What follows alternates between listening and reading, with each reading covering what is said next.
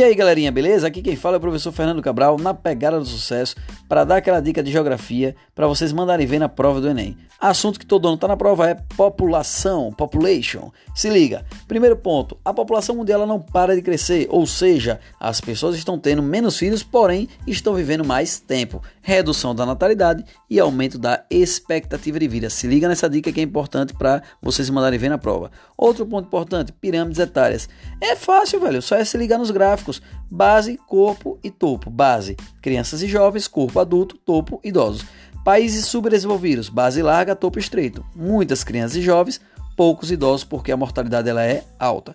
Países ricos: base estreita, topo largo, ou seja, poucas crianças e jovens e muitos idosos, ou seja, há uma grande expectativa de vida. Se ligou? Pegou a dica? Tamo junto, mandem ver, vocês são sucesso.